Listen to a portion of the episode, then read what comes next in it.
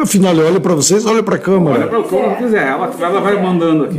Ah, já tá ao vivo aí. Vai, Olá, começa agora mais uma transmissão de Tutameia ao vivo, sempre trazendo para você um personagem, um brasileiro, uma brasileira que, que nos ajude a compreender melhor ah, o momento tão dramático e ao mesmo tempo tão empolgante ah, que vivemos hoje no Brasil.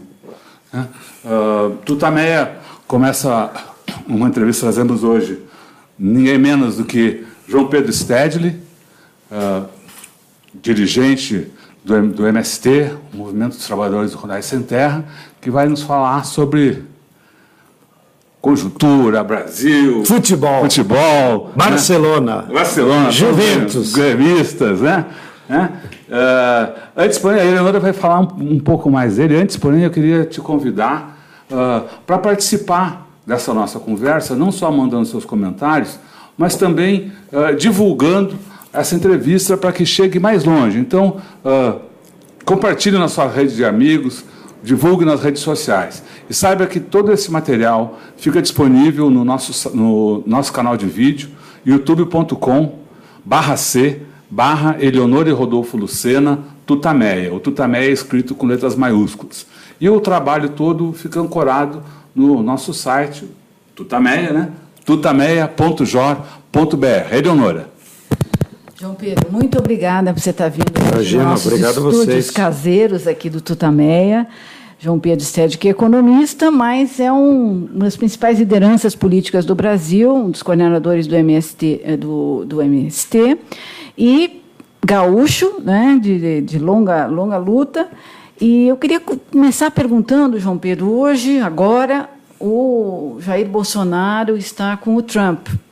É, e a gente está vendo um entreguismo, uma subserviência, acho que jamais vista na história brasileira é, do Brasil em relação aos Estados Unidos. Como é que você está vendo esse momento? Você concorda que é uma coisa é, não, nunca vista essa subserviência demonstrada pelo Bolsonaro em relação aos Estados Unidos? E que riscos isso traz para o Brasil? Ah, sem dúvida nenhuma. Eu acho que está todo mundo estarrecido, né? Com o comportamento desse rapaz, que não tem nenhuma condição de atuar como presidente de uma nação, e muito menos de líder de 210 milhões de brasileiros. Ou seja, nós nunca tínhamos visto, nem na época da ditadura militar, uma subordinação descarada aos interesses do capital norte-americano, porque nem é o Trump. Ou seja, por trás de todas essas manobras estão os interesses das grandes empresas americanas que querem continuar a se lucupletar com as nossas riquezas naturais, seja se apropriando do pré-sal, como já vem fazendo desde que subiu o Temer, seja se apropriando dos minérios de ferro, de ouro, do urânio, mais recentemente se apropriando da Embraer, né? que Alcântara agora. agora foi lá, igual cachorrinho, né? lamber as botas do patrão e entregar de mão beijada a exploração da base de Alcântara, que nem o Fernando Henrique teve coragem, né? E, mas eu espero que ainda sobre a base de Alcântara, já reagindo, como é um acordo internacional, precisa passar pelo Congresso. Então, eu espero que, pelo menos no Senado, os nossos senadores berrem essa entrega estúpida, burra, porque todos sabem que a base de Alcântara está localizada no melhor local para lançamento de foguetes. E nós tínhamos todo um programa que há cinco, seis anos atrás foi sabotado. E segundo os meus amigos da aeronáutica, até hoje ninguém sabe quem provocou aquela sabotagem, mas os únicos que teriam capacidade de provocar aquele acidente, entre aspas, certamente, é os interesses dos americanos, que agora eh, se revela. E uma base como a de Alcântara, ela é tão importante para a geopolítica e, e para os custos, que até hoje a França mantém uma colônia na América do Sul, que nós fizemos de conta que não vimos, né, na Guiana Francesa, cujo único motivo deles manter uma colônia é para manter a sua base de lançamento de satélites, que está lá na Guiana Francesa. Então, a visita de ontem do presidente Bolsonaro aos escritórios da CIA, não há registros de nenhum presidente estrangeiro anterior. E foi acompanhado pelo Sérgio Moro, o que me parece que foi lá prestar contas do que ele já foi. E depois o Sérgio Moro deu mais uma demonstração. Enquanto o Bolsonaro ia para a Câmara de Comércio, o Moro foi nos escritórios do FBI. Então, parece que ele estava em casa mesmo. É, o Requião até brincou que o, quando o Moro chegou na CIA, o Wi-Fi ligou de. E essa, foi recebido, foi, foi recebido exatamente por uma a diretora da CIA, que também foi causa de polêmica porque nos, nos Estados Unidos por ser defendor, defensora de, da tortura né? Nossa. No, com, com prisioneiros. Esses detalhes eu nem acompanhei porque me deu tanto nojo, né? Quando você vê um representante do nosso país se ajoelhar dessa maneira, mesmo ontem eu acompanhei o discurso que ele deu na Câmara de Comércio, sinceramente, isso, isso ofende a inteligência dos brasileiros, né? Aquilo não é postura de um presidente, muito menos de um estadista, né? Poderia ter uma postura. O próprio Guedes, é, se dirigindo aos empresários em inglês, fazendo brincadeirinha em inglês, santa paciência, né? Ó, oh, partico, Paulo Guedes. Guimarães Rosa, meu.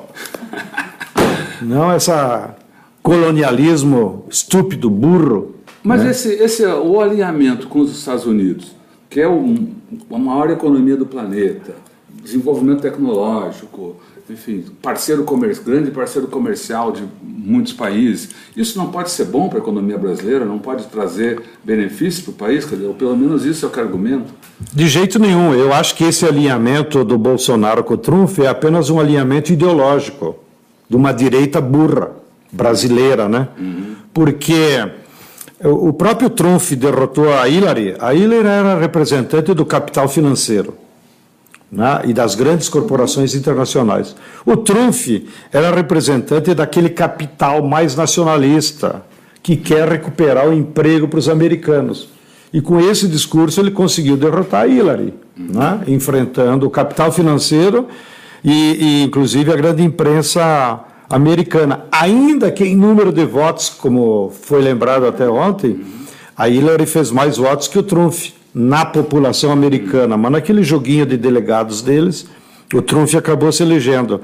Então, o, o, é uma jogada burra da burguesia brasileira. Espero que. Parece que não tem mais inteligência na Fiesp. Eles se deem conta. Porque a jogada do Trump é apenas proteger os interesses das empresas americanas instaladas no território americano. E, portanto, eles são concorrentes das empresas brasileiras. Não é? É, caberia às empresas do Brasil se aliarem com a China, com a Europa, com a Turquia, com o Irã, ou seja, com economias periféricas, para nós então disputar um mercado que não é controlado pelos americanos. Porque o que é controlado pelos americanos, eles não vão deixar nunca nós entrar, inclusive fazendo um controle tecnológico. Então, o futuro das empresas brasileiras, ainda que numa perspectiva capitalista, do ponto de vista geopolítico, eles têm que se aliar com outros parceiros para disputar outros mercados. Aliás, ontem, sexta-feira, aliás, é, os europeus nos deram um exemplo quando o governo direitista da Itália né, fez um acordo com a China para que a Itália participe da Rota da Seda, e então a Rota da Seda, que vai começar lá em Xangai, vai terminar de novo, como na época de Marco Polo, nos portos de Trieste e de Gênova. Então, isso é a inteligência da burguesia italiana. Para eles interessa mais agora fazer acordos comerciais e tecnológicos com os chineses, com a periferia, onde eles podem disputar mercado e fazer acordos econômicos, do que simplesmente ficar lambendo a bota dos americanos, que nunca vão dar bola. Então, do ponto de vista dos interesses das empresas brasileiras, eu acho que é uma furada essa subserviência do governo. E faz sentido, porque, no fundo, o núcleo da economia brasileira, representado pelo Guedes, é apenas um núcleo banqueiro, já que ele era proprietário do Banco Pactual. Então, a lógica do Guedes é a lógica do capital financeiro, que é justamente a não lógica do Trump. Então, é, na verdade, o Guedes está nessa função não é para desenvolver a economia brasileira, não é para desenvolver a indústria nacional. O Guedes representa aquele pensamento mais oportunista do capital financeiro especulativo. E ele tem repetido, até nisso ele é honesto, tem repetido que o objetivo dele é poupar um trilhão do que hoje é previdência pública e jogar isso para a previdência privada, na chamada capitalização. Eles têm vergonha de chamar previdência privada, então é eles chamam. A privatização da previdência. A privatização. É, então, com isso, ele está acenando para os banqueiros brasileiros: ó, tem uma poupança de um trilhão uhum. dos trabalhadores que ganham um pouquinho mais, que vão querer ter um complemento na sua aposentadoria e que eu ofereço para vocês, banqueiros do Brasil. Esse é o único projeto dele. É entregar um trilhão, o que, cá entre nós, é um negócio da China, né? Que um trilhão você não encontra todo dia na esquina. Uma das... Um trilhão, por sinal, que também tá sendo, vai, vai ser entregue em benefícios fiscais às uh, refinarias, às petroleiras que vêm para o pré-sal, né? como foi uma das primeiras ah, medidas. Sim, todas as multinacionais estão sendo completando né, na, uhum. nessas isenções fiscais. Hoje estava lendo no Valor que o próprio governo de São Paulo, né, o Dória, para manter a, as montadoras vai dar 25% de desconto nos impostos, ou seja, isso vai representar bilhões. E isso eles não dizem, né? Uhum. Quando você isenta de impostos os empresários, o consumidor paga igual, uhum. que o preço do automóvel não vai baixar. Uhum. Esses impostos se transformam em mais-valia para os empresários. Agora, o que eles esquecem de dizer? Que isso vai faltar para a educação, faltar para a saúde, ou seja, para aqueles serviços públicos que o Estado de São Paulo tem a obrigação de garantir para a população de São Paulo.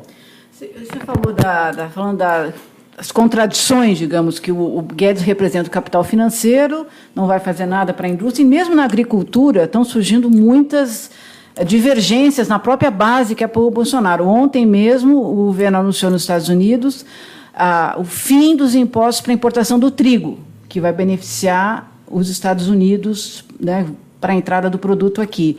Como é que você vê o, o, a, o setor do agronegócio, que tanto apoiou o Bolsonaro, levando essas é, enfim, essas, tendo que encarar essas medidas, você acha que aí pode ter uma dissidência entre os bolsonaristas? Ah, sem dúvida nenhuma, já está aparecendo claramente, né? O agronegócio, que é uma das pilares da sustentação desse governo, embora representa muito pouco em termos de, de voto, uhum. né? mas eles têm muita força porque o agronegócio tem essa característica deles, eles criam uma hegemonia conservadora naquelas cidades do interior, sobretudo no centro-oeste, Goiás, Mato Grosso do Sul, Mato Grosso. Então isso acaba resultando em deputados, em senadores, né? É, em governadores. Agora, o agronegócio como um modelo de economia nacional já está falido. Por quê? Não é propaganda ideológica nossa, porque defendemos a, a reforma agrária? É porque é uma burrice você utilizar um território tão amplo como o brasileiro, que tem ao redor de 300 milhões de hectares agricultáveis. E hoje nós dedicamos essas áreas todas apenas para soja e milho, que fazem uma dobradinha, pecuária, cana-de-açúcar e algodão marginalmente. Então, nenhuma economia do mundo pode se sustentar é, baseada apenas em dois, três produtos agrícolas para exportação. Não é? e, e no caso desses produtos, casualmente, nós competimos com os Estados Unidos. Então, você ficar se aliando com os Estados Unidos e comprar uma briga com a China, que seria o nosso parceiro natural, é uma burrice. Então, essas contradições é, da geopolítica internacional, eu acho que vão aflorar mais rápido do que nós é, imaginavam. Mas a nossa crítica é anterior ao governo Bolsonaro, porque para um projeto de verdadeiro desenvolvimento nacional, nós deveríamos utilizar esses 300 milhões de hectares de uma forma mais racional.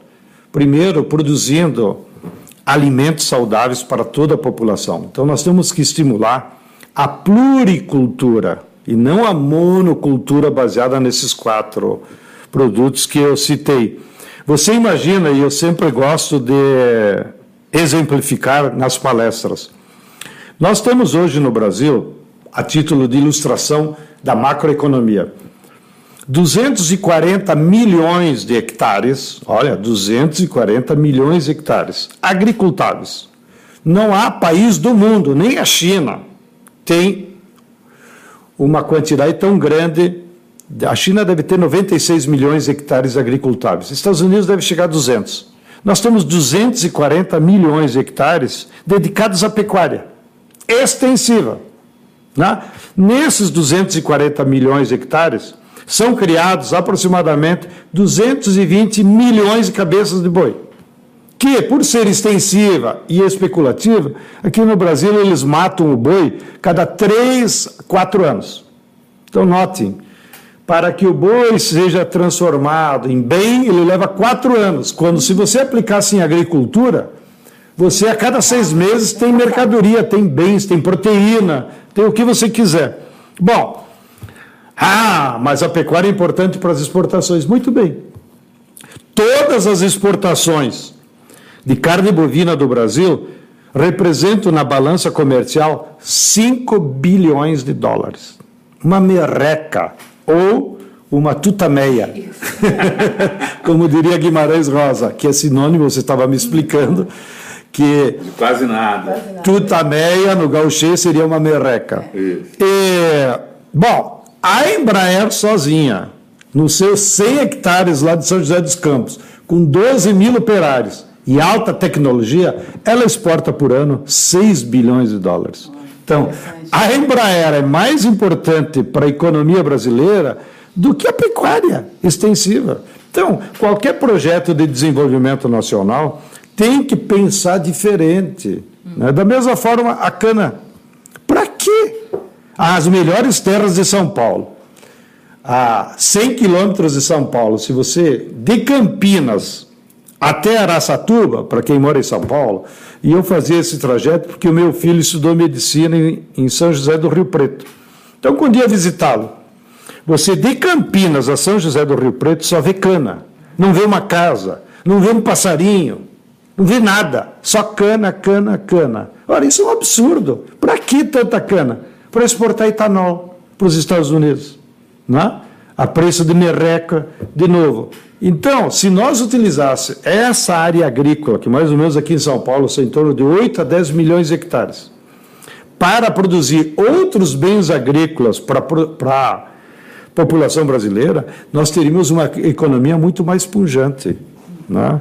O caso, por exemplo, de Ribeirão Preto. Ribeirão Preto foi colonizada por imigrantes italianos, que vieram, no início, substituir a mão escrava, e depois, na forma de colonato, como nos explicou o sociólogo José de Souza Martins, eles foram uh, comprando parcelas e haviam criado em torno de Ribeirão Preto toda uma economia de agricultura familiar que produzia dezenas de tipos de produtos diferentes e que foi o que transformou uma pequena cidade colonial no que é Rio, Ribeirão Preto hoje. Bom, de 15 anos para cá, toda essa população foi tirada do meio rural e hoje só tem cana Ribeirão Preto. E aí eles dizem, é a Califórnia brasileira. Califórnia, santa paciência. Eu quero trazer a reflexão dos nossos ouvintes e acompanhantes. Hoje, na cidade de Ribeirão Preto, a população carcerária é de 2.700 presos, homens. E a população que vive no meio rural de Ribeirão Preto é 2.400 pessoas. Entendeu? Isso é modelo de sociedade que a população carcerária é maior do que a população que se dedica à agricultura? É claro que não. Ou seja, isso aí gera contradições que depois não adianta ficar pregando que as armas é que vão solucionar algum problema, como pensa o coiso uhum. na sua ignorância senil. Sem falar num aspecto ambiental também, porque essa monocultura, essas monoculturas, elas Bom, e o governo Bolsonaro tem sido ágil em liberar cada vez mais veneno, tem um impacto ambiental enorme, consumo de água também imenso. Tem esse aspecto também muito preocupante. Sem dúvida nenhuma. Lá na região de Ribeirão, já que estamos falando disso, já lá é aonde o, o aquífero Guarani, uhum. que são as águas potáveis que estão no subsolo, eles sejam, chegam mais à flor uhum. da terra. É a parte que o aquífero está mais próximo da, da, da, superfície. Lá no Rio Grande do Sul ele já está a mil metros, então ele fica. o piscinão fica bem longe. Bom, aqui na região de Ribeirão Preto, vários procuradores de meio ambiente já fizeram pesquisas e denunciaram. Todo o aquífero de Guarani dessa região já está contaminado pelo glifosato usado na cana-de-açúcar. Porque, óbvio, Claro, vai baixando. Vai baixando, então a água do subsolo já está contaminada. A água da chuva já está combinada, porque eles aplicam herbicida como secante, uhum. aí o herbicida sobe para as nuvens e depois volta como chuva. Uhum. Dá para se pensar, então tem que ter um novo modelo de agricultura. Sem dúvida nenhuma, que é a nossa proposta que, vem, que estamos discutindo não só no MST, nos demais movimentos da Via Campesina, na CONTAG. É, o Brasil precisa ter um modelo agrícola que tivesse fundado não mais no lucro e na produção de mercadorias, de commodities para o exterior, mas tem que reorganizar o nosso território baseado em outros paradigmas, como se diz, em outros princípios. Primeiro, a função social primeira da agricultura é produzir alimentos saudáveis para a sua população. Você consegue imaginar que nós importamos pipoca? Atenção, você que está acompanhando em casa, quando você for no cinema, vou lá comprar pipoca, aquela pipoca vem dos Estados Unidos. Você acha que tem alguma racionalidade você comer pipoca de Missouri? Quando aqui, na tua esquina, você poderia ter pipoca, né? É, feijão preto nós estamos importando do México, alpiste para os passarinhos, nós estamos importando do Chile. Enfim, a nossa pauta de importação de alimentos também é muito grande. Assim como nós somos grandes exportadores de soja e de milho, nós importamos muitos itens que poderiam ser produzidos aqui. Nós importamos leite em pó, que agora o Coiso tirou imposto e levou quase a quebradeira de milhares de pequenos produtores de leite. Então, nós deveríamos, primeiro, que a agricultura produzisse alimentos saudáveis, sem venenos, para toda a nossa população. E aí, a nossa população hoje, ela vem sendo exprimida por uma culinária do mercado que está levando, inclusive, a muitas doenças, porque o pobre está comendo só porcaria. Se você for lá no supermercadinho das periferias, só tem massa, macarrão, né? azeite de soja com transgênico, as bolachas, que é uma porcaria, e os refrigerantes. Por isso que a população na periferia é toda obesa, né? É, que, afetando a, a sua saúde. Mas poucas pessoas sabem, por exemplo, 60% da população brasileira não come queijo, não come iogurte, ou seja, não tem uma alimentação é, saudável. Na época do governo Lula, quando foi criado o programa de compra de alimentos da agricultura familiar, chamado PAA, em que o governo garantia para o agricultor, você pode plantar o que tu quiser e a Conab compra. Porra, esse foi o melhor programa que o Lula fez. Né? E comprava mesmo. Então o sujeito, a Conab dizia, que, que você tem aí para produzir? Ah, eu tenho abobrinha, eu tenho abóbora, eu tenho milho verde, eu tenho alface. Bom, tudo isso você vai entregar em tal hospital. Ele emitia uma nota do produtor, o hospital assinava que tinha recebido e ele ia no banco e recebia aquilo imediatamente. Então, era um crédito ao inverso. Era um pagamento à vista que o governo garantia e o sujeito tinha essa garantia: não, eu posso produzir. E sabe quantos produtos a Conab, produtos alimentícios, a Conab chegou a comprar? 272 tipos diferentes. Porque essa é a culinária brasileira. Uhum. Né? Entendeu? É, é, é a nossa, a, a, o nosso território, pelos distintos biomas que nós temos, desde o frio lá do sul até o semiárido no Nordeste, isso, por outro lado, gera uma biodiversidade alimentícia fantástica, que você pode se alimentar de maneira saudável com dezenas de tipos de produtos diferentes, que o agricultor familiar tem condições de produzir. Então, esse é o modelo que nós defendemos, é uma política pública do governo que estimule o agricultor familiar a produzir alimentos saudáveis, com garantia do Estado. Segundo paradigma, já que estamos falando desse tema, é que a agricultura tem que garantir trabalho, tem que garantir a fixação da população no meio rural. Senão as nossas metrópoles vão ficar uma loucura. Né? Então, as pessoas podem ter uma vida boa, feliz, com futuro, com educação para os seus filhos, morando no interior. Não precisa vir para a capital. Mas como é que tu fixa a população no interior? É se você garantir renda através da agricultura que produz alimentos, né? e garantir emprego para eles. Então, qual é o emprego que a cana-de-açúcar dá? Nenhum. É, na última safra, para que os nossos acompanhantes tenham uma ideia, a Volvo lançou um caminhão que vai lá carregar a cana-de-açúcar nos canaviais sem motorista. O, o, dono da usina dirige o caminhão como se fosse videogame do seu escritório. Caminhão de 60 toneladas.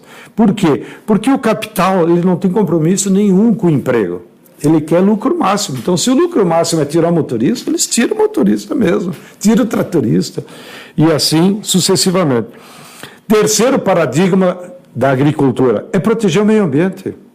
Proteger o meio ambiente não é conversa de, de borboleteiro, como se dizia antigamente. Bom, é proteger a água que você toma.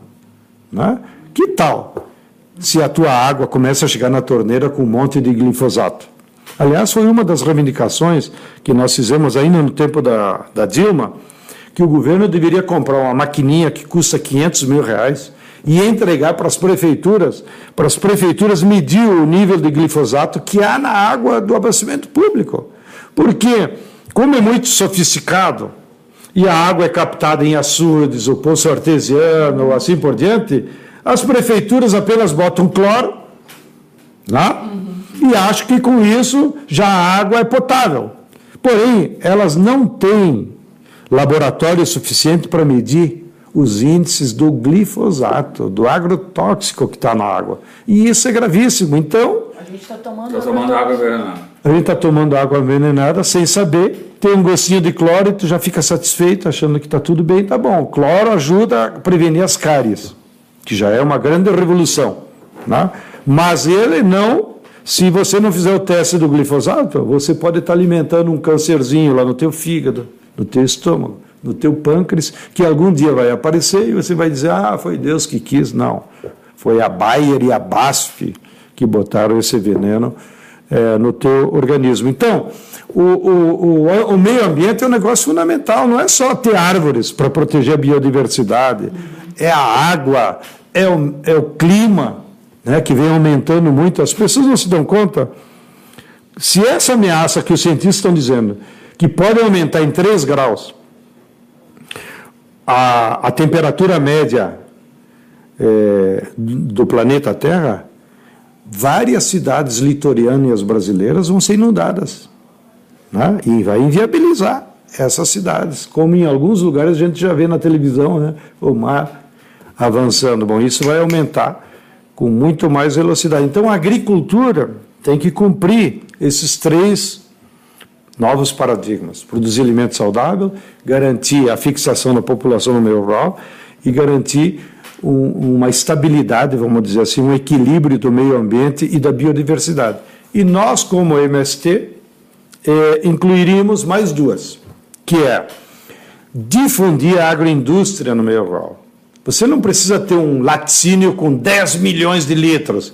Você pode ter um laticínio em escala de 10 mil litros por dia, como nós temos em diversos assentamentos. Temos aqui no interior, em Andradina, temos em Itapeva, temos lá no norte do Paraná, em Arapongas, onde com 10 mil litros a população é dona do laticínio, faz queijo, faz iogurte, pasteuriza o leite, enfim, agrega valor àquela matéria-prima. Então, nós devemos difundir por todo o Brasil milhares de pequenas agroindústrias, inclusive para o etanol, que era uma das bandeiras do nosso querido Vidal, que já é falecido, que ele defendia um programa de etanol baseado em pequenas cooperativas. Batista Vidal. Batista Vidal, uhum. que não precisa o, o, o etanol fazer Sim. essas viagens que ele faz agora. Né? Sair de Ribeirão, vai para Paulínia, volta para Ribeirão, para quê? Então, cada cidadezinha teria sua cooperativa e a cooperativa bota lá no posto de gasolina, entendeu? Mas isso é uma outra, outra concepção, outra concepção é, de agricultura. E, por último, já que entramos nesse tema, a nossa concepção de levar a educação no campo. A, a turma diz assim: o, o jovem não quer mais ficar no campo. É verdade, mas vamos lá perguntar para o jovem por que, que aos 17 anos ele vem para a cidade? Porque ele quer estudar. Então, a maneira de você fixar o jovem no campo e manter que ele continue morando na família é que ele tenha renda, aí ele vai ter na cooperativa, na agroindústria, não precisa ele pegar na enxada, ele vira lá trabalhador da agroindústria com empregos mais rentáveis, e tu leva a educação. O jovem não precisa vir para a capital para estudar a faculdade. É a faculdade tem que ir lá onde ele está. E isto resolve com um programa que nós desenvolvemos que chama Pronera, que é ensino superior na forma de alternância, que é completamente diferente que essa loucurinha do atual ministro idiota da educação que quer aplicar ensino à distância. Ensino à distância ninguém aprende. Você confiaria a tua saúde a um médico que aprendeu pela internet? A um administrador que aprendeu pela internet? Óbvio que isso não funciona. Isso é só para ganhar dinheiro. Mas o regime de alternância qual é? O jovem sai do campo, vem para a faculdade, fica alojado num espaço coletivo, estuda dois meses, intensivo, de manhã, de tarde e de noite. Aí, dois meses, ele volta lá para a comunidade do interior e já procura aplicar os conhecimentos da área dele né, com a comunidade onde ele mora. De maneira que, quando ele se forma, automaticamente ele já está morando no interior uhum. e ele vai ser contratado por alguém para aplicar os seus conhecimentos científicos na transformação daquela realidade que ele vive. Que é para isso que é a universidade. Senão vira um diletantismo que não resolve nada, só porque eu me formei na faculdade. Se você não aplica os seus conhecimentos para transformar a realidade que tu vive, a faculdade não serve para nada. E onde é que entra a reforma agrária nesse desenho? Isso é reforma agrária. Entendeu? É, é uma nova concepção do modelo agrícola. Claro, a reforma agrária no senso comum é, deixa eu terminar aqui. É, a reforma agrária senso comum, claro, parte de um pressuposto. Você tem que acabar com o latifúndio. O que, que é latifúndio? Que é uma palavra que vem do latim, em homenagem a Guimarães Rosa. Grande propriedade. Late, grande, fúndio, fazenda. Toda grande propriedade, ela é antissocial para esse modelo que nós defendemos. Que a grande propriedade, ela não dá emprego, ela aplica mecanização, ela aplica veneno, e ela é monocultora. Então, a reforma agrária tem que começar combatendo o latifúndio e distribuindo essas terras para os agricultores. Né? Evidentemente, como o Brasil é muito grande, nós já fizemos esse debate em dezenas de espaços, inclusive no Senado. E nós estabelecemos até uma proposta de acordo com a fazendeirada.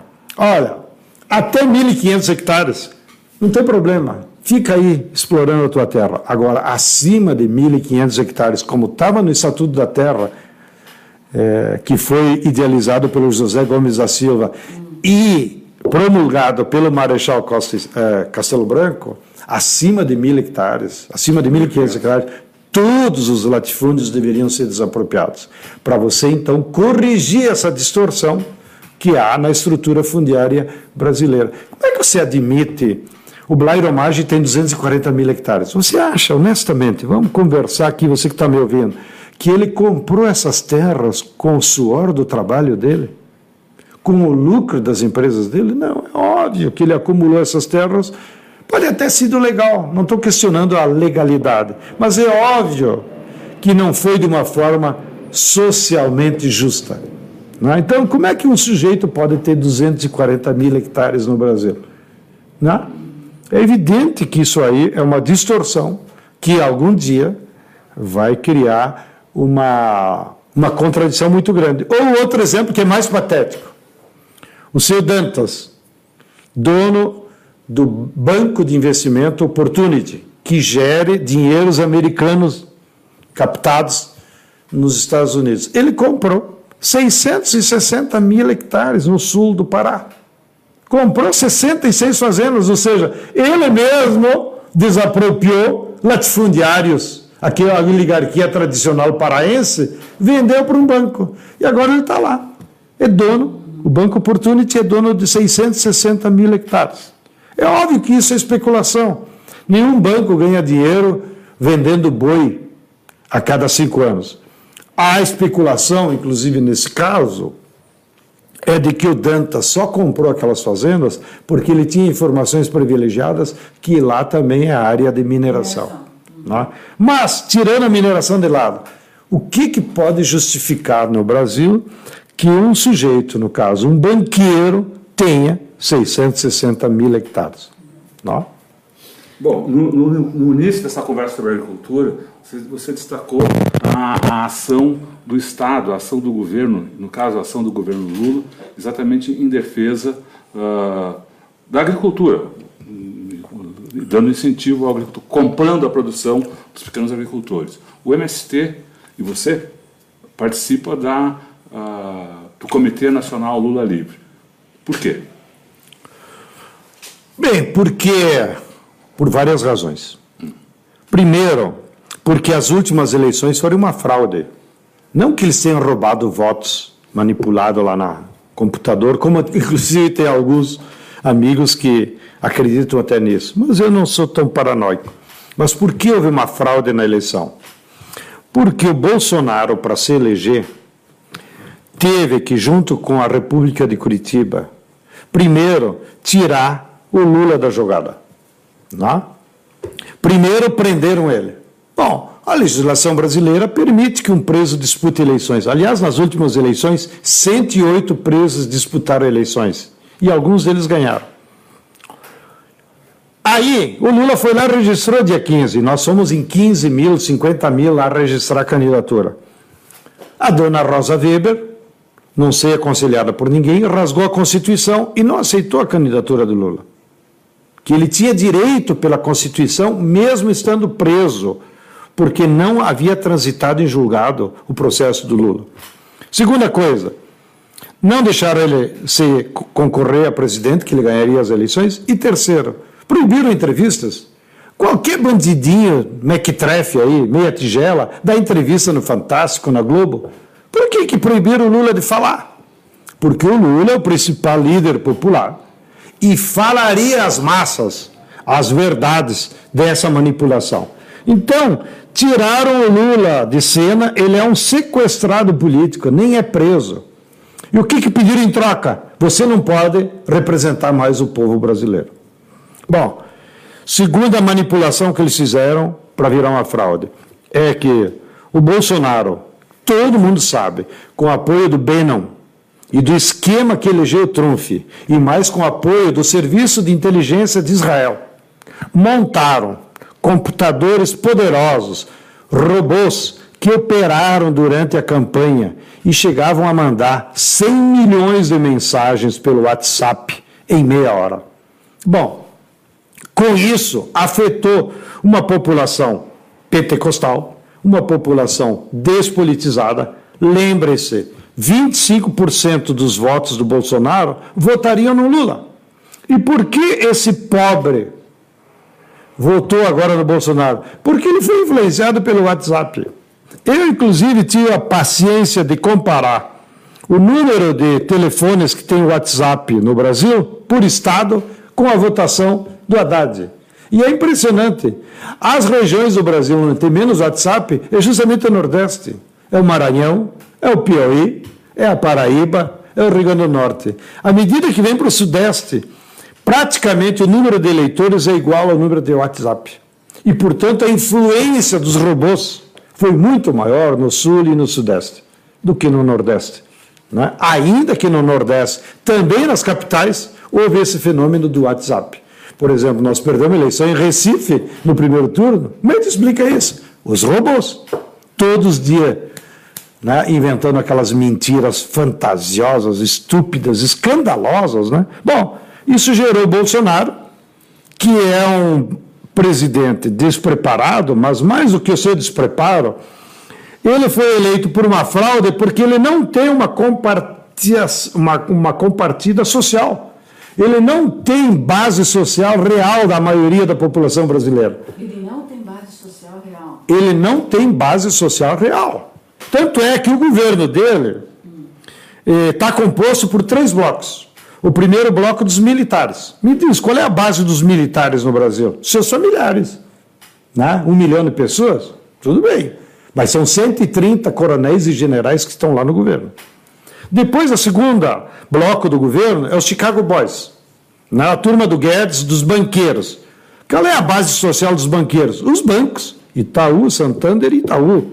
Mas não a população. E a terceiro bloco é o pentecostais, que são os zeladores dos valores conservadores, etc. e tal, que tem lá os três ministros: Adalmares, o doido do Araújo e o doido do ministro da Educação. Qual é a base social deles? Aí existe uma base social. 20% da população é evangélica no Brasil. Porém, eles são pobres. E isso já está se revelando, as contradições deles, por exemplo, na votação da Previdência. Por que, que o PSL, que tem base evangélica, está dizendo que não concorda com todos os itens da Previdência? Porque eles estão ouvindo lá os pobres na igreja dizer: eu vou ter que contribuir 40 anos, eu agora vou me aposentar só com 65 anos. O pobre evangélico também se aposenta. Então são as contradições deles. Mas o que eu quero demonstrar é que, mesmo somado esses três blocos, que tem contradições entre eles, que não tem uma unidade política, por isso que vira e mexe eles brigam entre eles, porque eles não têm um projeto de nação, é que não há uma sustentação na sociedade brasileira que sustente um governo assim. Não? E, e é isso que vai gerar as contradições que inviabilizam esse governo. Então, lutar pela liberdade do Lula é lutar para você recompor a democracia no Brasil. E precisamos mostrar para a população brasileira que o Lula só está preso porque eles precisam calá-lo. Porque ele pode ser o líder da população brasileira, da maioria do povo brasileiro, para fazer um grande mutirão nacional e nós nos contrapormos a esse governo. Nos contrapormos no sentido, não precisa derrubar o Bolsonaro, mas um grande movimento de massa que defende os direitos já conquistados nesses 100 anos de repúblicas. Não? É? Então, o movimento de massa agora é para defender os direitos da Previdência, os direitos trabalhistas, o direito do emprego, né? e fazer um grande debate na sociedade de que essas loucurinhas do atual governo não têm viabilidade e devem ser combatidas. Bom, por essa mesma razão, a reforma agrária está bloqueada. Né? Bom, não só porque botaram um general do presidente do INCRA e um coronel do Serviço de Inteligência na ouvidoria. Ou seja, quem deveria cuidar dos conflitos é um especialista em inteligência, ou seja, que vai cuidar dos fazendeiros. Bom, a reforma agrária está bloqueada. Não, porque não tem projeto de desenvolvimento nacional e porque não tem interesse em resolver os problemas do povo. Daí porque o MST considera que para desbloquear a reforma agrária, é fundamental que nós tenhamos um outro projeto e um outro debate na sociedade. E enquanto o Lula estiver preso, vai ser muito difícil nós fazer esse debate na sociedade e nós recuperar esses espaços de liberdade de expressão e de democracia. Por, porque, é, inclusive, na luta ideológica que temos com a direita, eles vivem dizendo para a nossa base, né? O líder de vocês está preso porque é ladrão. Não? Então, nós temos que nos livrar dessa mentira de que o Lula é ladrão, para provar para a população e para a ampla maioria da sociedade brasileira que, ao contrário, o Lula é um líder popular e o seu único compromisso é com as mudanças a favor do povo. O Lula seria, o Lula seria capaz de aglutinar a oposição? Uh, no segundo turno, mesmo na, na, eleição, foi difícil, se falou muito em frente contra o autoritarismo, o fascismo que re representa o, o Bolsonaro, mas de forma concreta não se conseguiu fazer uma frente. É, você acha que o Lula será capaz de aglutinar os partidos que parecem um pouco como barata tonta, da oposição que está um pouco perdidos nessa história? Como é que você vê essa capacidade do Lula de. Primeiro, uma observação: a unidade popular não será construída através dos partidos. Porque os partidos, como é próprio, eles são uma corporação institucional que sempre se movimenta em torno dos seus interesses próprios. Então, eu não critico porque tal partido fez aliança com fulano. Ou eu não critico porque tal partido exigiu tal comissão lá na Câmara. É da natureza do partido. O partido vai lutar primeiro para os seus interesses corporativos. Não? É? é assim que funcionam os partidos.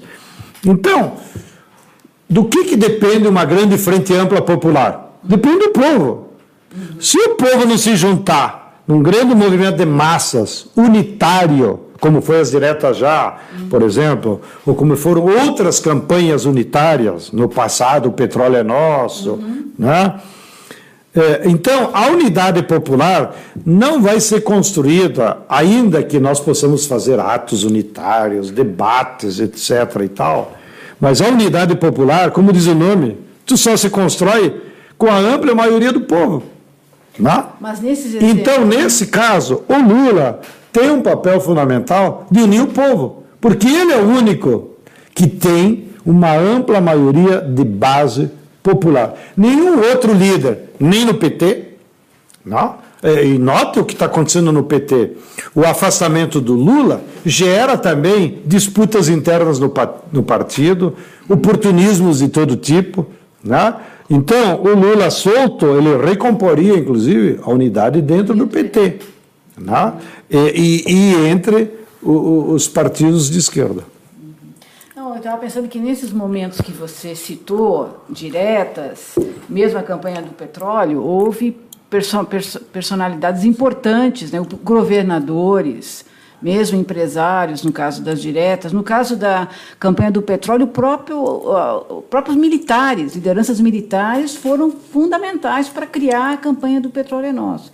Então a coisa não está um pouco assim diluída demais? Sim, está diluída, mas eh, pegando esse nosso exemplo histórico, no passado nós tínhamos militares com projeção popular. Vários deles foram candidatos a presidente. E nacionalistas. E nacionalistas. Então, não era só porque o cara era general, era porque o cara também tinha um carisma popular uhum. e era um líder popular. Não? É? Da mesma forma, governadores. Nós tivemos o nosso grande líder, Leonel Brizola. Sim. Né? Sempre serei grato porque, graças a ele, pude estudar. É, com as brisoletas as lá no interior de Lagoa Vermelha. É, mas o Brizola, mais que governador, e por ser jovem também na época, foi um líder popular. Ele levantou os gaúchos na campanha da legalidade. Ele levantou depois os cariocas na defesa do 64. Bom, hoje, não quero fazer nenhuma crítica, mas os nossos governadores eleitos pela esquerda não são líderes populares nacionais. Um pouquinho, e até faço em forma de homenagem, sem crítica aos demais, o nosso companheiro Flávio Dino. Maranhão tem se apresentado com uma pauta nacional. Mas os outros, por sua própria natureza e as características deles, eles estão gerindo estados falidos. Então os coitados estão lá pagando conta né, nos seus governos estaduais. Amanhã eu vou ter uma audiência com a nossa querida Fátima Bezerra. E eu vou lá provocá-la. Fátima, tu é a única governadora do Brasil. Tu tem que se transformar uma líder nacional.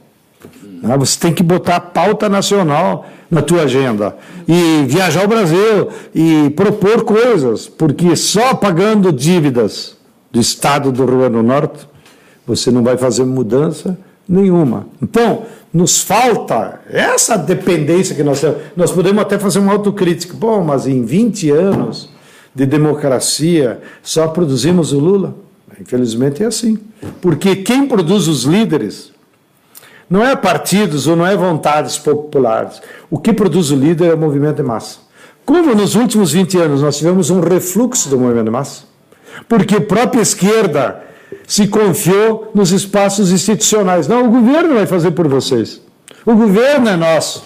Né? E nós esquecemos que a força do povo vem da mobilização popular. Então a esquerda deixou de estimular né, mobilização popular. Bom, o caso do Boulos é, é, é, a prova. O Boulos é um líder do movimento do sem-teto aqui de São Paulo. Não é tanto, também digo isso como analista, não como uma crítica, não um líder nacional. Por quê? Porque ele é fruto do movimento de massa de São Paulo, da cidade de São Paulo. Mas ele produziu isso. Né? Para nós termos novos líderes de massa a nível nacional, é preciso ter um reascenso do movimento de massa a nível nacional.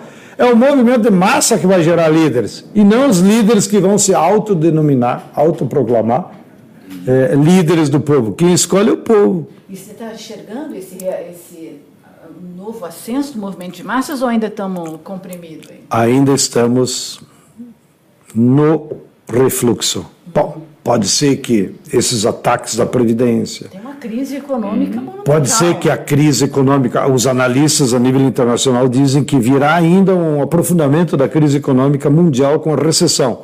Bom, pode ser que esses fatos levem à, à eclosão de, de, uma rebeldia no Brasil. A luta pela própria sobrevivência.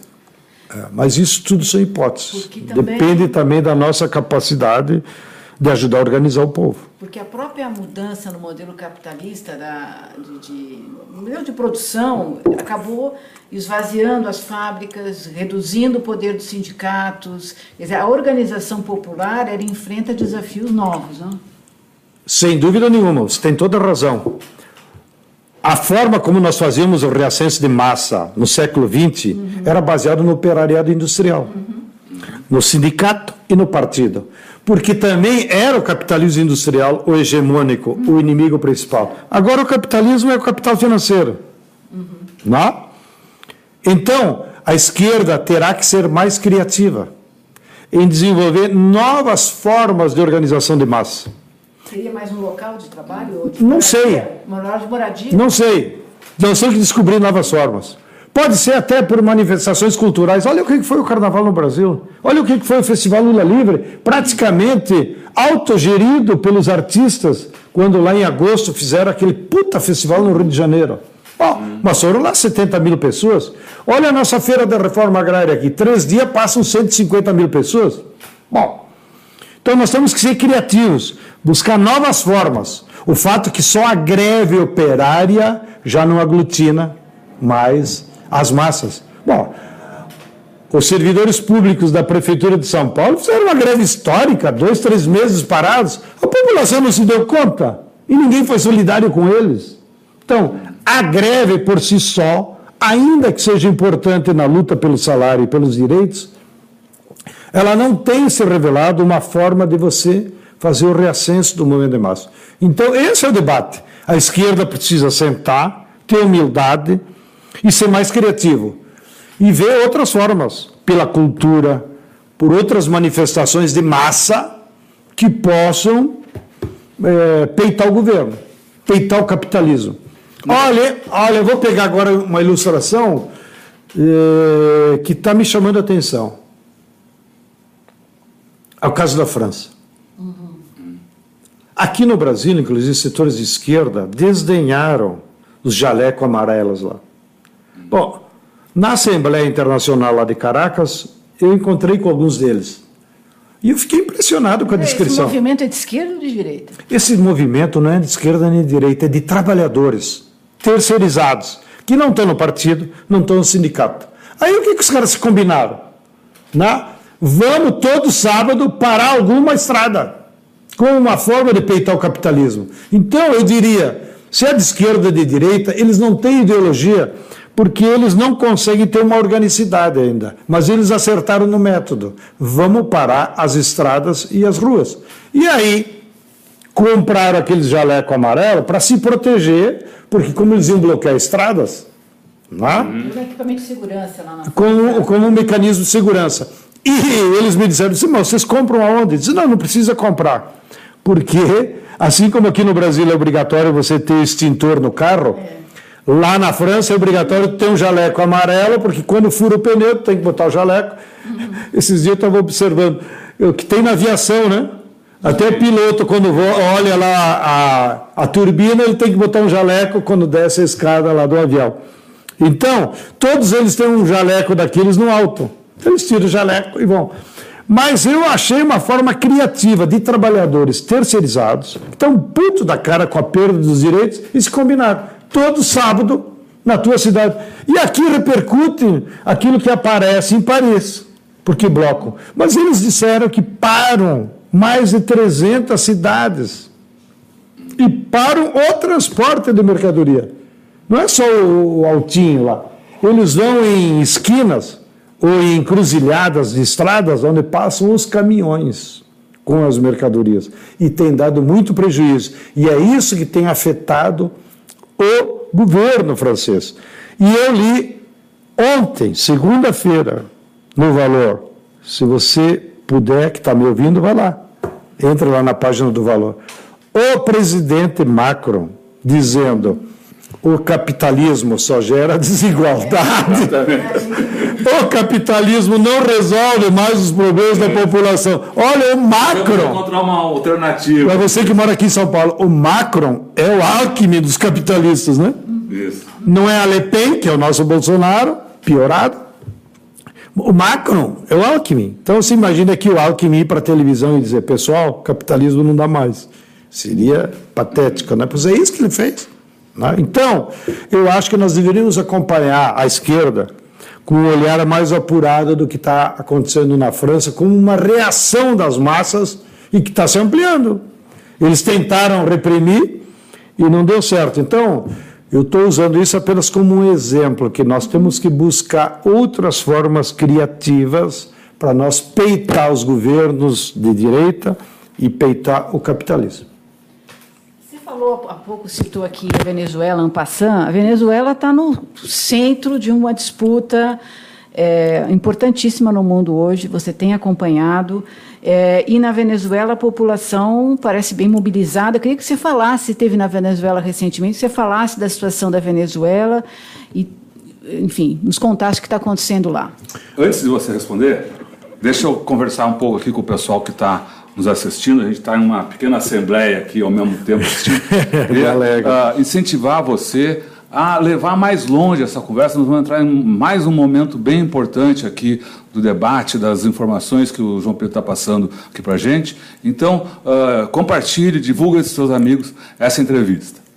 Bem, antes, antes de entrar na Venezuela, eu também vou fazer um ganchinho para encerrar aquela pauta anterior que nós ficamos trocando muitas ideias, que é do Lula. Isso. Sim. Bem, nós fizemos a plenária do Lula sábado passado, que foi impressionante. Ó. Nós estávamos esperando 500 pessoas. Teve 1.200, 1.500. 1.200 registradinha, porque vocês que estavam lá viram. É. Toda hora vinha gente, saía e tal. 1.200 foi com um crachá que pagou o almoço. Né? E lá na plenária nós tiramos um calendário de luta. Atenção, você que está em casa. De 7 a 9 de abril, você tem que se organizar aí o comitê. Vão no fórum da cidade. Vão lá protestar contra o Moro. Se alguém tem alguma dúvida que o Moro trabalha para os americanos, agora ele deixou, passou atestado. Foi na CIA e no FBI eh, prestar conta para os seus verdadeiros patrões. Nós temos que protestar contra o Moro. O Moro não tem moral e protestar contra o judiciário. Ora, a juíza que deu a segunda sentença copiou da primeira sentença do Moro, ela não tem nem capacidade intelectual de produzir uma nova sentença. Então, 7 a 9 de abril, nós temos que fazer protestos nos fóruns, aonde te dê a vontade, é, Por quê? Porque dia 10 de abril vai haver um julgamento histórico no STF. Não é do caso Lula, nós podemos beneficiá-lo. Que a Constituição brasileira diz o seguinte: se você não for preso em flagrante, mas tiver que responder um processo como réu, você tem o direito a responder em liberdade até que a sua condenação passe pela última instância do Poder Judiciário. O Lula está na segunda instância, que foi o Tribunal Regional Federal de Porto Alegre. Porém, falta o STJ e falta o STF. Portanto, ele precisa ser julgado ainda por duas instâncias. E o STF vai julgar dia 10 de abril se esse item na Constituição continua em vigor ou não. Bem, como vocês sabem, lá no STF tem vários pau-mandados do capital. Infelizmente, indicados pelo Lula e pela Dilma. Mas, na última julgamento do STF, que julgou se é a justiça eleitoral ou não a que julga esse tipo de processos, por 6 a 5, o STF defendeu a Constituição, que diz que todos os crimes eleitorais, caixa 2, corrupção, não sei o quê, têm que ser julgados pela Justiça Eleitoral e não pela República de Curitiba. Então, isso já é um sinal que é possível que no dia 10 o STF reconheça os erros da, da República de Curitiba, defenda a Constituição e, com isso, Lula seria é, liberto. Então, 7 a 9 de abril, nós temos que fazer mobilizações. Há uma jornada mundial, porque vários comitês que estão instalados em capitais de outros países também vão se mobilizar nesses dias nas, nas embaixadas é, do Brasil em todo o mundo. Então, peço que cada um de vocês. E também, quarta-feira, amanhã, pelo Comitê Lula Livre Nacional, nós vamos iniciar uma série de divulgação de vídeos e um boletim semanal da campanha, aonde, inclusive, tem reservado um espaço para uma carta do Lula. Toda semana o Lula escreverá uma carta à população brasileira, que é uma forma de nós tentar romper o que é patético, porque o ministro Lewandowski deu uma liminar para que os jornalistas entrevistassem o Lula. E o presidente do STF chamou para si, não sei porquê, o direito de caçar liminar. Se ele tivesse um pouquinho, viu, seu Toffoli? Se você tivesse um pouquinho de vergonha na cara, você colocava esse tema da entrevista do Lula em plenário. E não, por que, que só você caça a liminar? Não? É, então eu espero que também o intuito do Lula da entrevista para jornalistas, né, para que o Lula possa voltar a falar. Não foi liminar, né? foi uma decisão, né? não foi uma decisão é, previsória, foi uma decisão. Uma decisão, uma vergonha. Então, só o plenário poderia caçar aquela decisão do Lewandowski. Mas o Toffoli, utilizando-se aí das férias, caçou. Bom, então eu espero que a campanha Lula Livre, agora até 10 de abril, ganhe um fôlego e essas decisões do STF coloquem o nosso companheiro de novo em contato com as massas que vai nos ajudar muito. E quem estiver próximo a Curitiba, nós vamos fazer uma grande concentração lá em Curitiba, dia 7, que é um domingo. De manhã vamos fazer um ato político e na parte da tarde, já estou convidando todos vocês, vamos fazer um ato interreligioso. Porque há vários líderes religiosos, não só católicos, evangélicos, as religiões de matriz africana. Vamos nos concentrar lá em Curitiba, já confirmaram mais de 20 religiões para fazer um grande ato interreligioso em defesa da liberdade eh, do Lula. Bom, agora vamos para a Venezuela. Eu tenho ido à Venezuela pelo menos uma vez por ano. Por vários motivos. Lá nós temos uma brigada de militantes do MST que atuamos com camponeses venezuelanos em duas áreas: produção de sementes, né, porque eles não produzem sementes, e cursos de formação em agricultura. Então nós temos lá sempre oito, dez companheiros que ficam lá dois anos e, e nós vamos fazendo de forma rotativa. E também é, temos vendido regularmente arroz e leite em pó para a Venezuela, ajudando a romper esse bloqueio que eles estão sofrendo na compra de alimentos. Não? Então eu tenho ido com certa regularidade para a Venezuela. Das vezes que eu fui, essa última, inclusive que se realizou a Assembleia de Solidariedade, foi a que encontrei o país mais tranquilo, a população mais tranquila. Porque outras vezes, ou havia guarimbas, ou havia. O que, que é guarimba? Explica o que é guarimba. Guarimba foi um método que a direita utilizou para trancar as principais avenidas de Venezuela, com queimando pneus, botando fogos ou esticando os fios invisíveis que derrubavam os motoqueiros e causaram, em três meses de guarimbas que eles organizaram, causaram mais de 200 mortos, né? entre inclusive policiais e a população comum. Bom. O Guaidó, esse era um guarimbeiro, né? Era um guarimbeiro.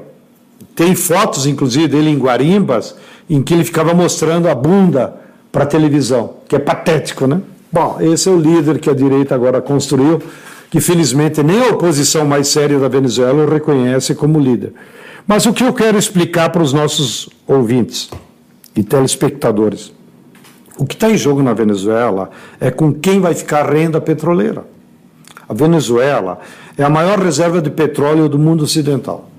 A Venezuela está a um dia de barco de Miami. Ou seja, eles carregam o barco de noite de petróleo e no outro dia está nos Estados Unidos. Então, os Estados Unidos é a principal fonte que eles podem ter ainda de acesso ao petróleo. Bom, quando o Chaves ganhou as eleições e estabeleceu esse novo processo que eles chamam de bolivariano, qual foi a grande mudança que foi feita? Que o petróleo, em vez de servir os interesses das petrolíferas americanas, passou a ser utilizado pelo governo bolivariano para resolver os problemas de saúde, educação e moradia e infraestrutura. Então o Chávez usou o dinheiro do petróleo para construir 2 milhões e 500 mil casas. Imagina, numa população de 30 milhões, 2 milhões e 500 mil famílias, ou seja, 10 milhões, um terço da população já recebeu casa de forma gratuita do governo, e casas boas, não 40 metros quadrados como o nosso programa Minha Casa Minha Dilma. Né? O governo ampliou todas as redes de transporte público. O governo garante educação e saúde gratuita para todo mundo. Isso com a renda petroleira, que antes era apropriada. Bom, durante esses 20 anos, os Estados Unidos utilizou todas as táticas possíveis que eles aplicaram em outros países para derrubar os governos. Então, aplicou a tática do golpe de Estado, que eles tinham aplicado contra o Torrijos. Foi o que aconteceu com o Chávez em 2002. Não deu certo. O povo foi lá em três dias, cercou o palácio e botou ele de novo. Não?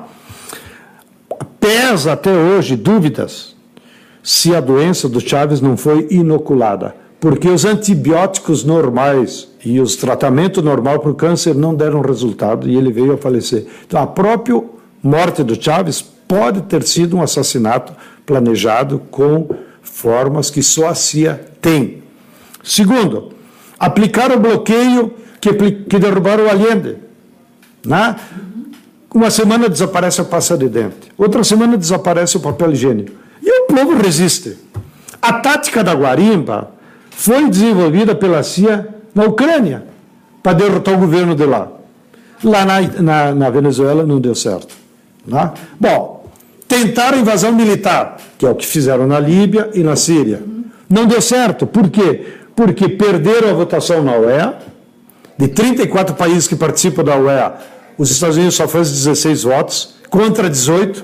Então, a imprensa burguesa brasileira vive manipulando, dizendo 16 países da OEA foram contra Maduro. Sim, e os 18 que foram a favor. Então, é 18 a 14. A 16, por que, que eles escondem isso? Né? No Conselho de Segurança, os Estados Unidos quis a invasão, mas a maioria do Conselho de Segurança foi contra. Então, os Estados Unidos perdeu todas as votações no cenário internacional. E perdeu, inclusive, com a Colômbia e com o Brasil, que os militares colombianos e brasileiros não quiseram patrocinar a invasão militar na Venezuela. Então eles perderam aí também. Então agora, qual é a última tática deles? Pediram para o Guaidó voltar, achando que o Maduro ia prendê-lo e criar uma comissão internacional. O governo não prendeu, embora tenha mandato do Poder Judiciário, que não tem nada a ver com o Executivo, de prisão, por conta das estripulias deles. Como é que o sujeito se autodeclara presidente? Né? Bom, então, agora eles achavam que o Guaidó ia se transformar num fenômeno de massas. O governo nem deu bola, ele foi para casa lá sozinho, não aconteceu nada. Então eles estão aplicando agora a última caixa de maldades, que é o sabotagem nos computadores da hidrelétrica e do metrô ou seja, os ataques cibernéticos, que só a CIA e o Mossad sabem fazer. Ou seja, como é que você imagina que alguém entra no computador da Itaipu, desregula o computador, São Paulo fica no escuro. Isso é culpa do governo ou de quem sabotou Itaipu? Óbvio que foi de quem sabotou Itaipu. Pois bem, é isso que está acontecendo na Venezuela. A CIA entrou nos computadores da hidrelétrica de Guri, desregulou a transmissão de energia e a culpa é do governo. Ora, a culpa é da sabotagem. Então, felizmente, o governo também, eu acho, com, a, com a, o apoio de especialistas da Rússia e da China, conseguiu reverter os computadores da hidrelétrica, e mas levou três dias para a luz voltar ao normal em todo o país. Então, agora nós estamos nessa situação. Provavelmente, enquanto nós estamos falando aqui, o Trump vai confidenciar para o Bolsonaro alguma nova tática é, para tentar bloquear a Venezuela. Não importa as táticas que eles usam. O certo é que o governo Maduro é legítimo. Eu fico estupidamente estarrecido, por exemplo, com a Folha de São Paulo. Bota, o ditador Maduro. É, troco de que ditador? O cara ganhou uma eleição legítima que foi acompanhada, inclusive, pela Fundação Miguel Carter. Por que, que ela não chama o ditador Bolsonaro? Né? Ou o ditador do Paraguai? Ou o ditador da Argentina? Se as condições de eleição foram as mesmas. Né? Então, há uma manipulação permanente que afeta, inclusive, a esquerda. Alguns setores aqui do Brasil ficam na dúvida né? João Pedro, você tem certeza que o Maduro não é ditador? Então vai lá você ver. Né? Pergunta para Laura Caprioli, que esteve lá como jornalista durante uma semana, que é uma jornalista reconhecida dos jornalistas livres. Né? Convido vocês dois, vão lá na Venezuela ver com os próprios olhos o que, que acontece lá. Como é que você pode chamar de ditadura um país que a maioria das televisões são de oposição? Que a oposição marca a comício a hora que ela quiser. Que os jornais são todos de oposição. Não? Isso é ditadura? Isso é uma, uma democracia plena, como nós estamos acostumados a ver. Então, espero que tenha conseguido explicar. O que está em jogo na Venezuela não é se o Maduro fica ou não. O que está em jogo na Venezuela é com quem que fica o petróleo.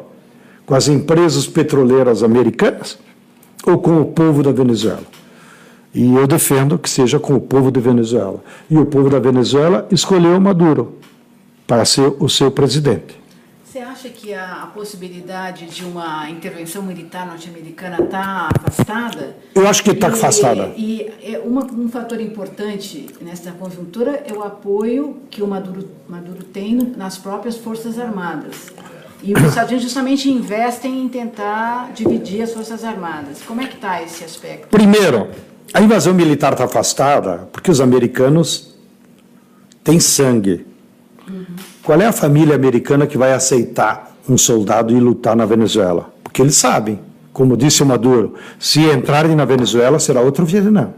Não é um passeio. Ou não é simplesmente bombardear como fizeram na Síria. Vai ter reações. Não? É?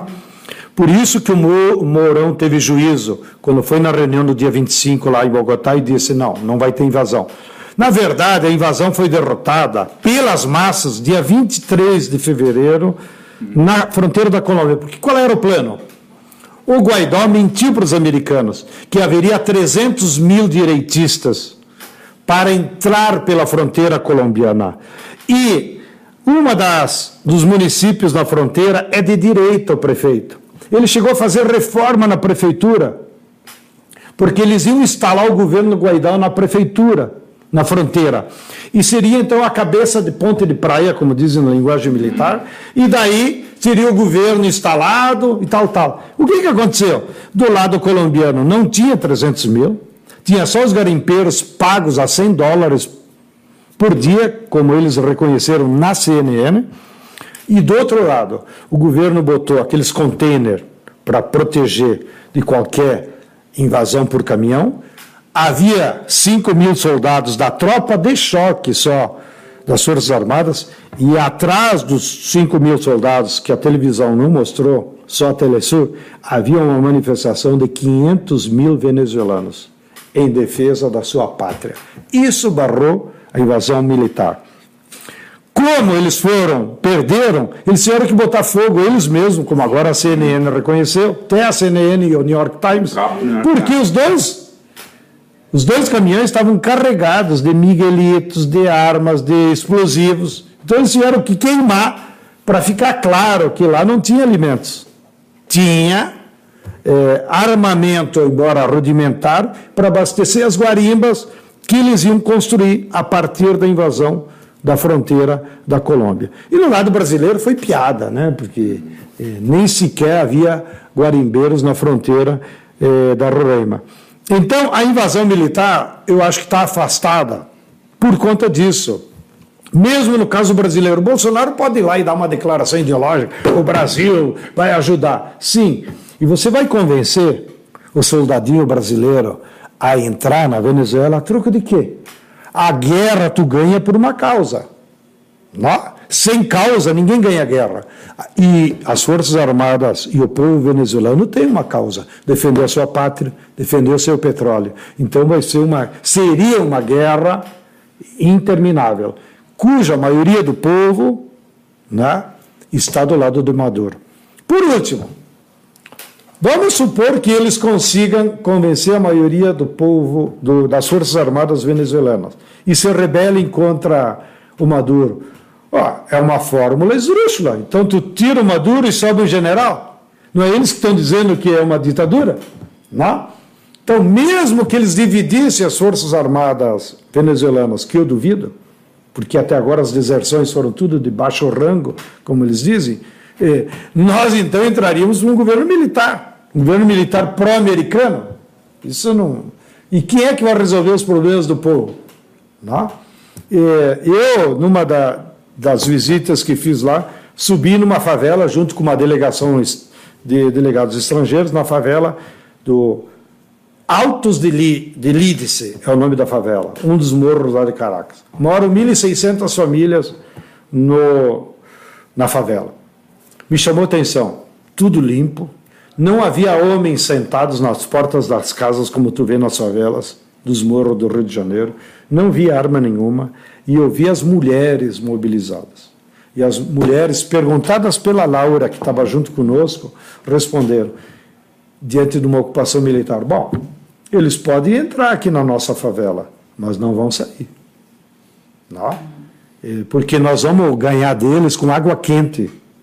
Imagina numa favela, morro acima, ou seja, qual é o soldadozinho estrangeiro que se atreve a agredir um povo que está organizado e que vai jogar água quente neles, né? água fervendo. Então, o...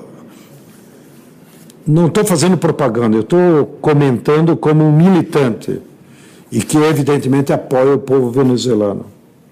Eu tenho certeza absoluta que essa crise vai ser superada, pode demorar ainda alguns meses, mas o Trump está cada vez mais desmoralizado.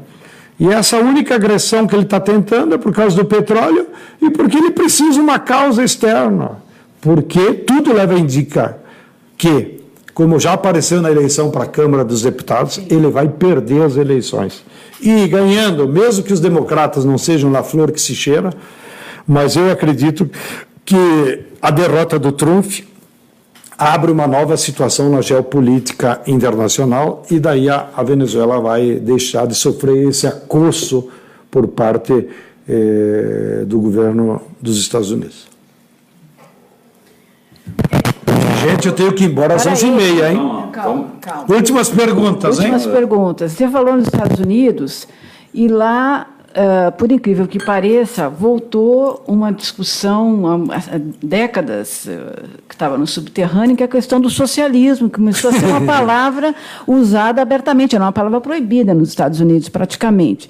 E muita, muitos têm dito que, com a radicalização do neoliberalismo no mundo, essas ideias socialistas. É, é, começam a ganhar adeptos e tal. Então eu queria te perguntar sobre essa questão mais geral aí. Você acha que é, essa perspectiva socialista é uma quimera, é uma coisa assim para diante? Isso aí é um, como é que você vê essa essa questão do socialismo que está sendo uma palavra de ordem nos Estados Unidos hoje? Eu tenho participado de muitos fóruns internacionais inclusive naquele nosso encontro dos movimentos populares com o Papa Francisco. Em todos os fóruns internacionais, em todas as avaliações de intelectuais sérios, independente do, da sua matiz ideológica, se é cristão, se é trotskista, se é comunista, se é socialista, se é social-democrata. Como, por exemplo, aquele Jeffrey Sachs, que é um social-democrata, funcionário do Banco Mundial ou o keynesiano lá, ganhador do Prêmio Nobel da Paz, Joseph Stiglitz. Nenhum intelectual sério do mundo hoje defende o capitalismo. Ou seja, o capitalismo já é do passado. O capitalismo não resolve mais o problema da humanidade.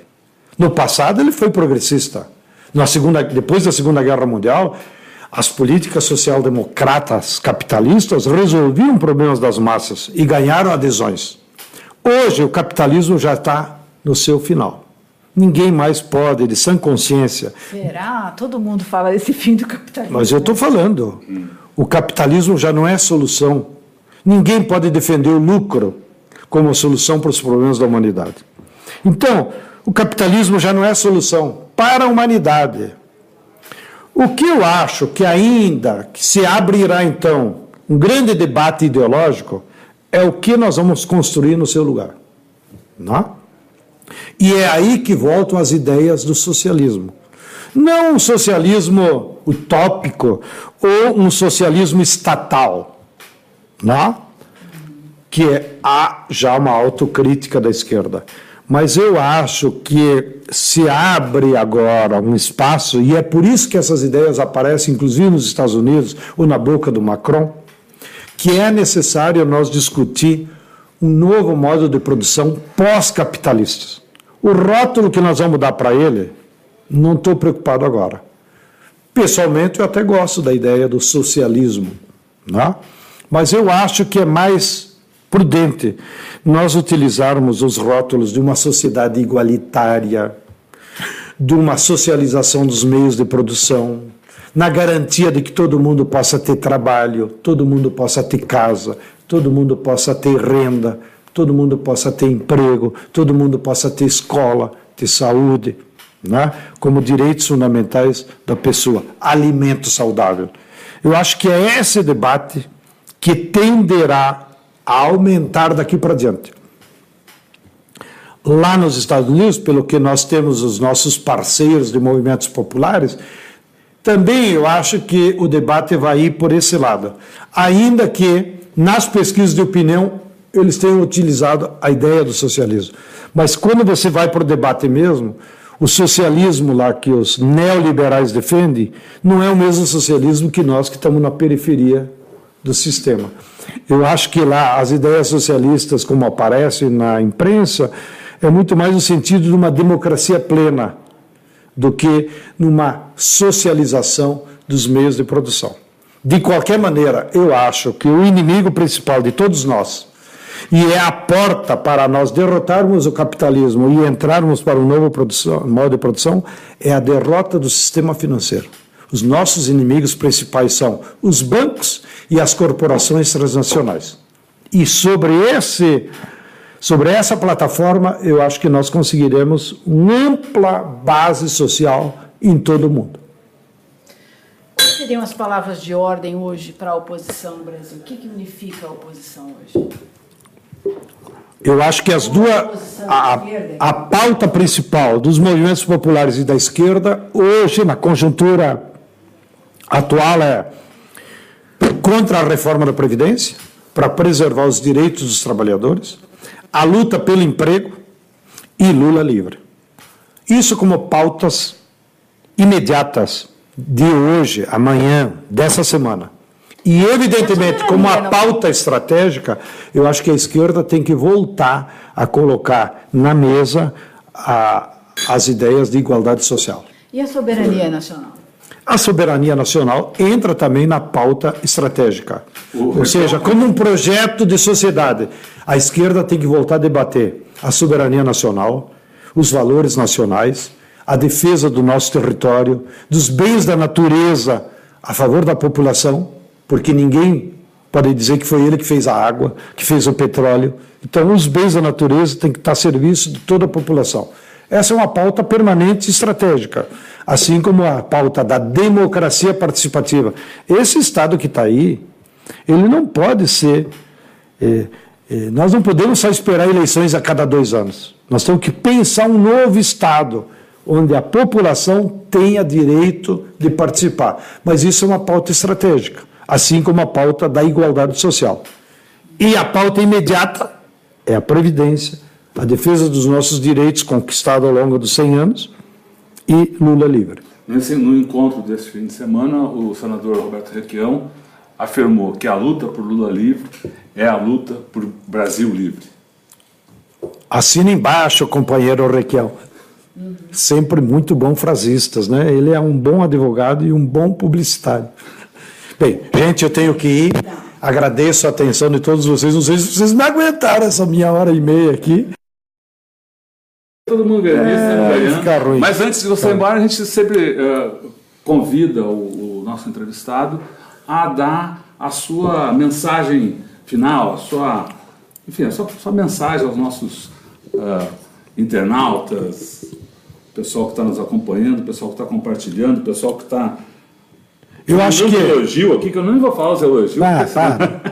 Eu acho que o Brasil está igual à seleção brasileira, né? Nós perdemos de 7 a 1 nas últimas eleições, fomos roubados por um juiz inescrupuloso, no caso o senhor Sérgio Moro, que recebeu de prêmio o Ministério da Justiça. Mas felizmente a dialética e Deus existe. E as contradições dessa apropriação indevida do poder e do aprofundamento da crise capitalista, que não está resolvendo os problemas do povo brasileiro, estão nos dando energias para nós darmos a volta por cima e nós voltarmos a derrotar esses usurpadores e esses capitalistas inescrupulosos. Eu sou otimista e, e, eu tenho andado muito pelo Brasil inteiro. O povo está indignado e eu espero que muito antes do que nós imaginávamos, voltaremos a ter um reascenso do movimento de massas, ao povo se mobilizando na rua, e com essa energia do povo na rua, nós vamos produzir novos líderes e novas batalhas venceremos para que o Brasil recupere o seu rumo e nós tenhamos então a construção de um verdadeiro projeto de libertação do povo brasileiro. Um grande abraço a todos. Muito obrigado, João Pedro. Eh, muito obrigado a você que nos acompanhou, que nos acompanha. Uh, lembrando que essa uh, entrevista agora está aqui nas redes sociais, ela fica disponível em vídeo para você uh, assistir novamente, assistir com os amigos, discutir no nosso canal youtube.com barra C barra Eleonora e Rodolfo Lucena, Tutameia, o Tutameia é escrito com letras maiúsculas, e no nosso site tutameia.jor.com muito obrigada, João Pedro. E a gente vai acabar aqui, finalizar com o nosso, o nosso contrapoema clássico do Augusto, Augusto, Augusto de Campos. Né, um contrapoema que eu vou botar na telinha agora. Lula livre.